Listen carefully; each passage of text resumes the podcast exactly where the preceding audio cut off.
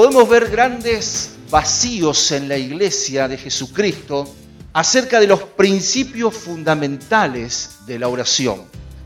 Tenemos que ser como el discípulo que le pidió a Jesús, Señor, enséñanos a orar. Porque muchas veces, si no tenemos respuestas a nuestras oraciones de lo que nosotros estamos pidiendo, puede ser, por un lado, que sea la voluntad de Dios. La voluntad de Dios es que no responda a mi pedido. Ahora, o puede ser que también nosotros estamos orando mal, por lo tanto no recibimos lo que estamos pidiendo.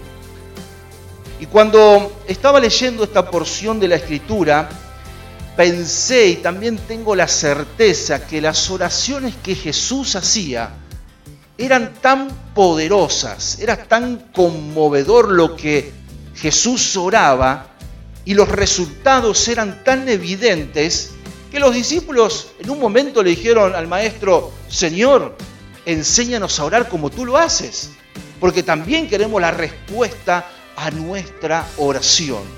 Y la Biblia nos dice que no ha habido en la historia alguien que predicara como Jesús, alguien que hiciera los milagros como Él los hizo.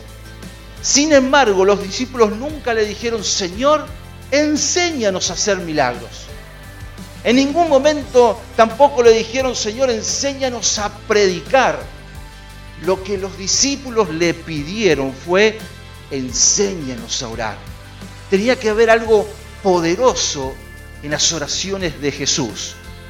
Y quiero advertirles que cuando Jesús enseñó esta oración que conocemos como el Padre Nuestro, Él no estaba pensando en que la memoricemos y la digamos en forma de rezo.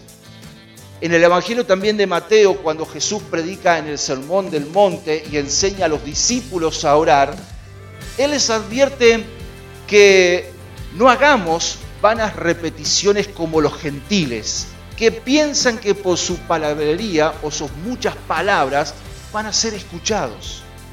De una vez, entonces Jesús mató ese espíritu de error que tal vez hoy en la actualidad sigue presente porque algunos creen que por rezar o repetir el Padre Nuestro todos los días hay respuesta a la oración. El Padre Nuestro solamente es la oración modelo. Es el parámetro entonces que cada uno de nosotros debemos tener en nuestra vida devocional. De todos los días, cuando nos acercamos al Señor en un tiempo a solas. Cerrada la puerta, tenemos un tiempo a solas con el Señor en nuestra vida devocional.